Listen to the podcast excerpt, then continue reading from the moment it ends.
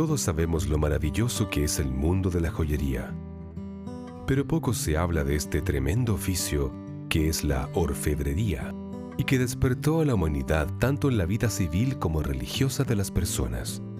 La orfebrería fue una de las primeras manifestaciones artísticas de la historia de la humanidad.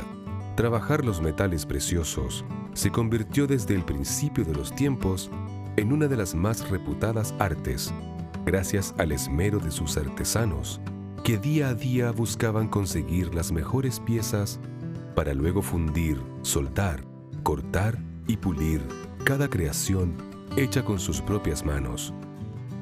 Este oficio es un arte que va mucho más allá de una profesión, sino más bien de una habilidad, como lo es el caso de Oscar Kroll Schneider, orfebre especialista en cacho de vaca y metales nobles de la ciudad de Victoria, de la región de la Araucanía. Ha sido nombrado como uno de los ocho artesanos certificados por el registro Chile Artesanía en el año 2018, un programa impulsado por el Ministerio de las Culturas que busca reconocer y valorar la artesanía nacional y a quienes la desarrollan, garantizando su autenticidad, características de su identidad, atributos de la creación y la promoción de su calidad, reconociendo y visibilizando toda la cadena de valor asociada al sector de su comuna.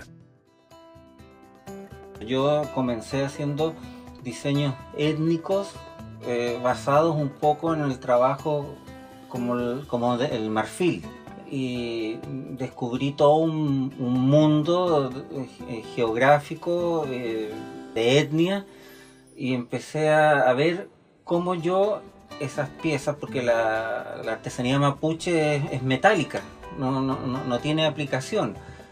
Cómo yo eso lo transformaba en diseños con la materia prima que yo estaba desarrollando. Fue tanta la pasión de este artesano que se vino a trabajar a un taller a Santiago.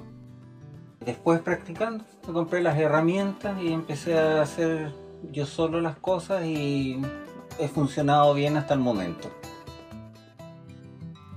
Sus creaciones son inspiradas por las culturas de las etnias del mundo.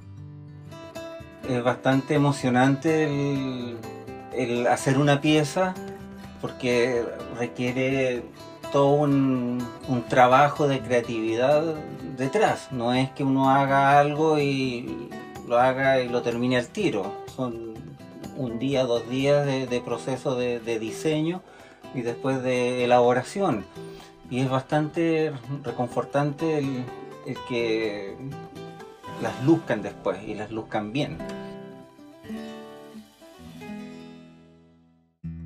En la Fundación Cholchol nos gusta destacar a los artesanos que exponen con las propias materias primas de su ciudad, como en el cuerno en el cacho de buey, un desecho de la faenadora de carnes Victoria, en donde este creador sin duda se apropia de este producto para darle una nueva interpretación artística, ya que le da forma con la perfección que logra en cada pieza gracias a su rigurosidad y creatividad.